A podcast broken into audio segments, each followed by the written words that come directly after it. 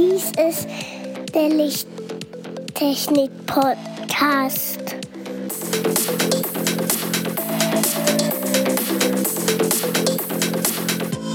Das beste Licht für deinen Bedarf.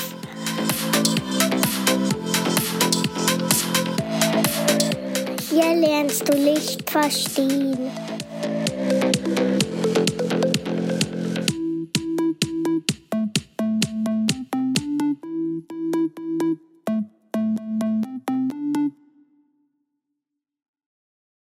Willkommen zum Lichttechnik-Podcast, Folge 31. Hallo Andreas. Hallo Markus. Und hallo lieber Zuhörer. Heute wollen wir uns dem Thema Wärmebildkameras widmen. Und zwar im Speziellen den Anwendungsbereichen. Ja, Markus, am Anfang waren ja die Wärmebilder farblos. Aber das hat ja auch Nachteile mit sich gebracht. Die unterschiedlichen Temperaturen wurden oder auch heute noch werden bei Wärmebildkameras ja in Grautönen dargestellt. Die wärmste Stelle ist weiß und die kälteste wird schwarz dargestellt. Und welche Sache wurde jetzt weiterentwickelt, um das jetzt besser darzustellen, um den Fokus auf genau diese Stelle zu bekommen? Da verwendet man in der Regel Falschfarbenbilder. Und zwar gibt es da verschiedene Farbschemen, zum Beispiel das Schema Eisen, das dann die kühlen Bereiche schwarz beziehungsweise blau darstellt und die warmen Bereiche weiß beziehungsweise rot darstellt. Dann kann man oft die Grenztemperatur setzen, ab wann die Farbe rot kommt oder ab wann die Farbe blau kommt und den Temperaturbereich entsprechend skalieren, dass man die Bereiche im Bild sieht, die man sehen möchte. Vorausgesetzt natürlich, man hat eine homogene Oberfläche, was die Infrarotstrahlung angeht, beziehungsweise man weiß, was man aufnehmen möchte. Das heißt, wenn man jetzt eine Person aufnehmen möchte, dann stellt man eine untere Grenztemperatur von circa 20 Grad. Ja, circa 20 Grad ein und die höchste Temperatur vielleicht bei 45 Grad ein. Da kannst du noch tiefer gehen. Da kannst du auf 40 gehen. Ja, 40, äh, also 38 vielleicht. Ist, ist ganz okay noch. Und dann wird im Bild alles grau dargestellt, bis auf die Person, die durchs Bild läuft. Die wird dann von blau bis rot, weiß komplett dargestellt. Genau. Wenn man diese Farbskala so verwendet, wie du sie vorhin beschrieben hast. Und bei den meisten Wärmebildkameras kann man ja diese Farbskala ja auch benutzerdefiniert einstellen. Wenn einem das so blau-rot nicht gefällt, dann kann man auch von mir aus grün und rosa nehmen. Und rosa nehmen. also die, die kompletten Regenbogen kann man sich abdecken, wie es einem halt gefällt.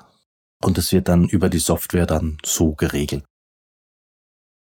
Bei der Feuerwehr zum Beispiel ist es sehr wichtig, Brandherde schnell zu erkennen, wenn man dann auf ein Gebäude oder in einem Raum ist muss man ja nicht unbedingt das Feuer sehen. Das können auch heiße Stellen sein, die sehr heiß sind. Und da wird in der Regel von der Feuerwehr eine Temperatur für diese Wärmebildkameras von circa 300 Grad eingestellt.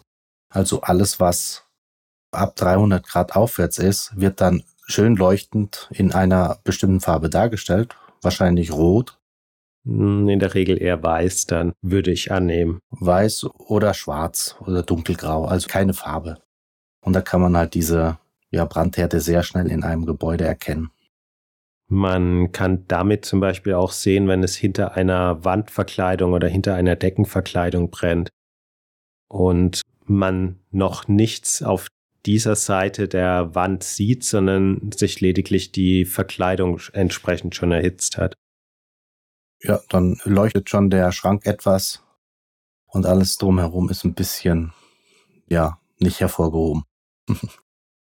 Bei der Personensuche ist es auch sehr wichtig, wenn man mit einem Helikopter durch die Gegend fliegt und Personen suchen möchte oder in Trümmerfeld Personen findet, ist es auch wichtig, dass man dann die Kamera so einstellt, dass einfach nur die Körpertemperatur auffällig ist und kann dann auch schnell diese Farbflecken identifizieren und sich darauf konzentrieren, um Personen auf einem großen Gebiet schnell zu finden.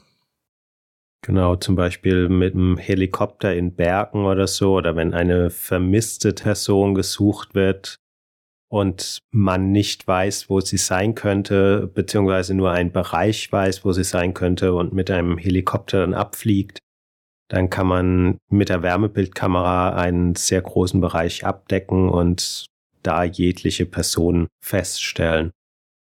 Welche Einsatzgebiete kennst du denn noch? Ich kenne zum Beispiel das Einsatzgebiet Wärmebildkamera bei einem Plattenspieler. Hört sich sehr experimentell an. ja, was tut man so als Student, wenn man eine Wärmebildkamera hat und damit etwas basteln möchte, einen Versuchsaufbau, den man gut nachvollziehen kann? Die erste Idee war, einen Lügendetektor zu bauen. Denn teilweise werden Wärmebildkameras an Flughäfen eingesetzt als Lügendetektor. Weil wenn jemand lügt, oftmals die Augen besser durchblutet werden und in dem Fall sich die Augen erwärmen. Hast du eben Flughafen gesagt? Ja, ich habe Flughafen gesagt. Ich, ich über, hier in Deutschland?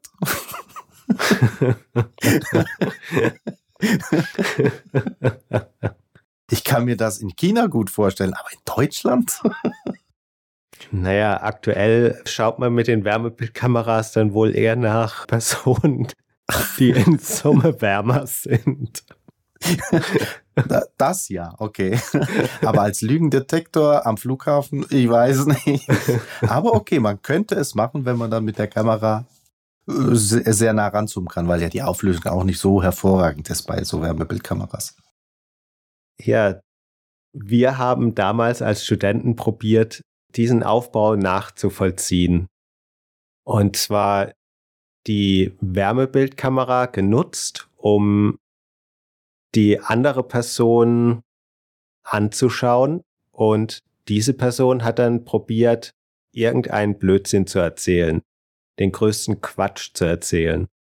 Dabei muss man zwar irgendwann tierisch lachen, aber wir hatten keinerlei Auswirkungen auf die Wärmeverteilung im Gesicht, beziehungsweise die Augen haben sich nicht im geringsten er stärker erwärmt. Also haben wir einen anderen Aufbau gesucht. Und zwar einen, den man vor allen Dingen sicher nachstellen kann. Da sind wir recht schnell auf die Idee gekommen, hm, wir haben noch eine Schallplatte. Lass uns einen Plattenspieler besorgen und dann nehmen wir die Erwärmung der Schallplatte durch die Plattennadel auf.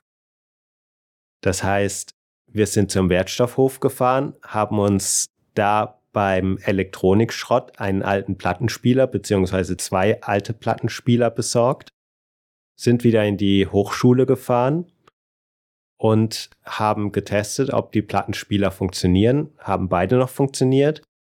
Und dann haben wir den einen genutzt, die Nadel aufgelegt und mit der Wärmebildkamera uns angeschaut, wie weit sich die Spur der Erwärmung durch die Plattennadel zieht. Und da konnte man feststellen, dass durch die Plattennadel die Spur eineinhalb Brillen lang noch wärmer detektierbar war. Dazu muss ich sagen, die Wärmebildkamera war eine militärische Wärmebildkamera, die die FH kurz vorher geschenkt bekommen hat von einem ehemaligen Studenten. Und das war ein System mit mehreren Optiken und einer Flüssigstickstoffkühlung. Die Kamera war also sehr rauscharm und hochauflösend. Aber du weißt nicht mehr die Auflösung. Nein, das weiß ich nicht mehr. Okay. Das sind mittlerweile 20 Jahre her. Dann wird die Auflösung auch nicht so berauschend jetzt zu den heutigen gewesen sein. Also bestimmt mithalten mit den heutigen. Kann ich mir schon vorstellen. Ich denke, sie konnte mit aktuellen Wärmebildkameras relativ mithalten, vielleicht nicht gerade mit aktuellen militärischen Wärmebildkameras. Die kosten ein paar Euro mehr, ja. ja, aber Spaß beiseite. Was kann man noch mit Wärmebildkameras machen? Ja, wenn wir schon bei äh, militärischen Kameras waren, waren, genau. Im Grenzschutz wird es eingesetzt in einigen Ländern. Hey, wir sind eins höher.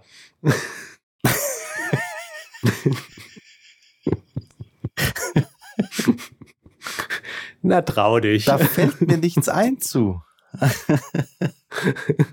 Oder, ja, jetzt den Grenzschutz mal beiseite. Man kann einfach, wenn man schon eine Wärmebildkamera hat, auch sehr viel Spaß haben. Die Fotos können sehr lustig aussehen, wenn man damit mal ein bisschen gefilmt hat oder einfach nur ein Bild gemacht hat von Personen mit verschiedenen Gegenständen. Es macht einfach Spaß, mal solche Bilder selbst zu machen und sich darüber zu amüsieren. Zum Beispiel die Hand auf die Wange legen und anschließend ein Wärmebild von dem Gesicht machen. Dann sieht es aus, als ob die Person tierisch eine gescheuert gekriegt hat. Weil die Wärme der anderen Hand einfach oder ja, einfach das Gesicht nochmal erwärmt hat oder das Blut äh, gestaut hat. Man weiß es jetzt nicht. Genau, vor allen Dingen kannst du, konntest du jeden Finger einzeln sehen. Lustig. Und wenn man Personen an Grenzen detektieren will, auch nachts über, dann wird beim Grenzschutz auch so eine Kamera eingesetzt, um schnell Flüchtlinge oder Personen, die irgendwie illegal über die Grenzen kommen wollen, direkt aufspüren. Und das geht kilometerweit, wenn man dann so eine Sicht hat. Also da bringt, da bringt es nichts, dass man in der Nacht durch die Gegend rennt, weil die Wärme kann man nicht abschalten. Das ist ein bisschen schwierig. Du brauchst zumindest sehr gute Klamotten und die müssen ziemlich geschlossen sein. Es gibt ein paar Tricks, ja. Man kann es mit Nebel probieren, man kann es mit viel Wasser probieren und eventuell auch eine metallene Oberflächenstruktur von so einem, so einem Kleidungsstück auch noch probieren. So, man muss sich da wirklich was einfallen lassen, um nicht entdeckt zu werden. Auch wenn ich es mir lustig vorstelle, wenn so eine Wassersäule durch die Gegend läuft.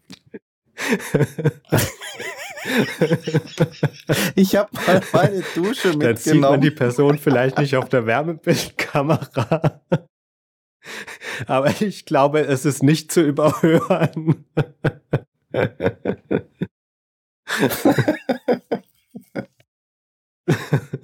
Wieso läuft da ein kleiner Wasserfall durch die Gegend? Verstehen wir jetzt nicht wirklich. Aber man hätte auch einfach nur eine Glasscheibe nehmen können. Aber auch die wird man Reicht, auf der Wärmebildkamera sehen. Man sieht zwar Oder nicht die nicht. Person dahinter, aber man sieht, dass sich etwas ungewöhnlich bewegt. Natürlich. Bewegungsmelder sind ja auch an Grenzübergängen sehr häufig. nicht, dass es nur das Reh war, sondern es könnte ja auch eine Person gewesen sein. Ja, ein weiteres Anwendungsgebiet ist in der Baubranche, dass man zum Beispiel die Gebäudeisolation sich anschaut, dass man nach Wärme- bzw. Kältebrücken sucht, dass man schaut, ob die Fenster ordentlich isoliert sind, ob das Dach gut gedämmt ist. Man verwendet es für Lecksuchen. Man verwendet es, um zum Beispiel die Fußbodenheizung zu überprüfen ja, mehr fällt mir aktuell nicht ein in der Baubranche. Ja, damit werden wir heute durch mit dieser Folge und bedanke mich bei dir, Markus. Als erstes mal danke ich dir, Andreas, für die schöne Ausarbeitung des Themas.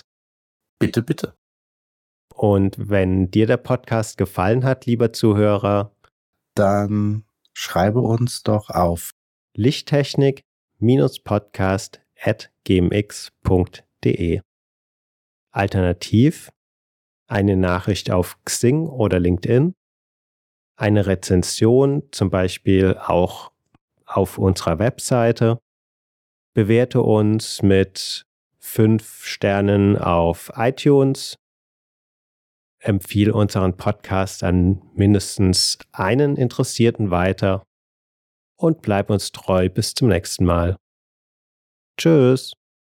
Tschüss. Tschüss.